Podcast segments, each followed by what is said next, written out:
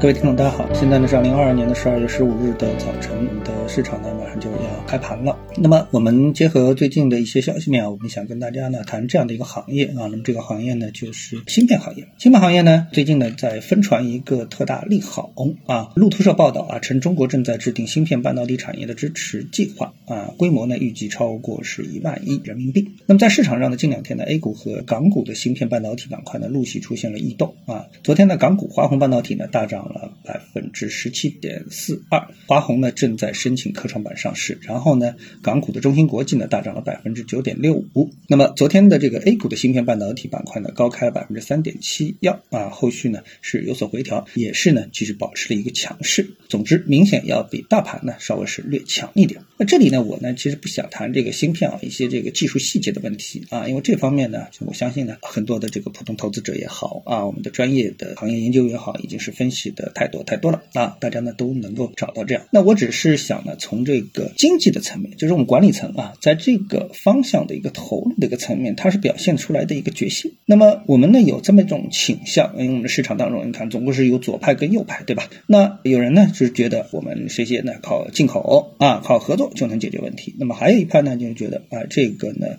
呃，路子呢，从长远来说呢是走不通啊，会被卡脖子。那么事实证明呢，被卡脖子呢也是非常正常的事情啊。一到就是说我们跟欧美啊三观不合的时候，哎，他们呢就会来卡我们的脖子啊。这种卡脖子的这个现象呢，在很多的领域当中呢都会出现。所以这个呢，就让我们啊，这就是在所谓正常的贸易领域当中，也是感觉非常的憋屈啊。那么呃，在这种情况下，到底是退缩还是迎头赶上啊？加大投入做一个大局来进行一个布置，那我更赞同呢，我们管理层呢在这方面呢表现的更强势一点。那么一个是芯片行业啊，从芯片行业的这个传闻来看的话呢，那我就感觉呢跟前期啊大飞机的这个板块啊，基本上应该说是有相同之处啊，都是上万亿甚至于远超万亿的这样的一个投入，而且呢经过这么多年的反反复复之后啊，我相信呢我们的这个管理层啊对于投资管理这一部分啊也是已经有了更好的啊更。强的这种能力啊，当然我们不寄希望于短期就能把这件事情给实现，但是呢，信心、梦想，我觉得总是要有的啊。所以呢，在这些方面呢，慢慢慢慢的呢，都会逐渐体现出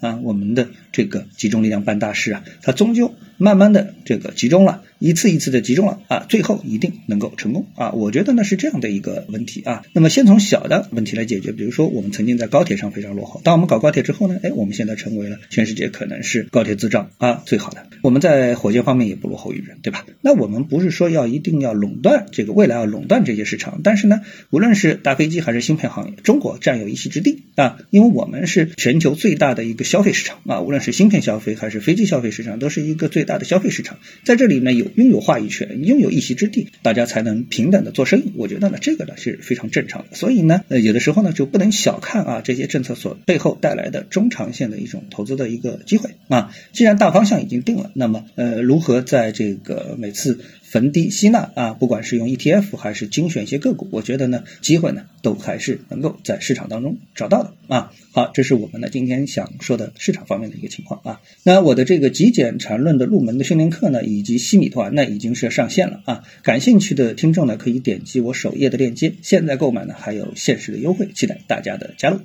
今天呢，跟大家聊到这里啊，那么各位呢有什么想法或者是感受啊，欢迎在评论区呢一起交流，也希望各位啊多多点赞、转发、订阅我的频道专辑啊，我们下期的节目时间再见。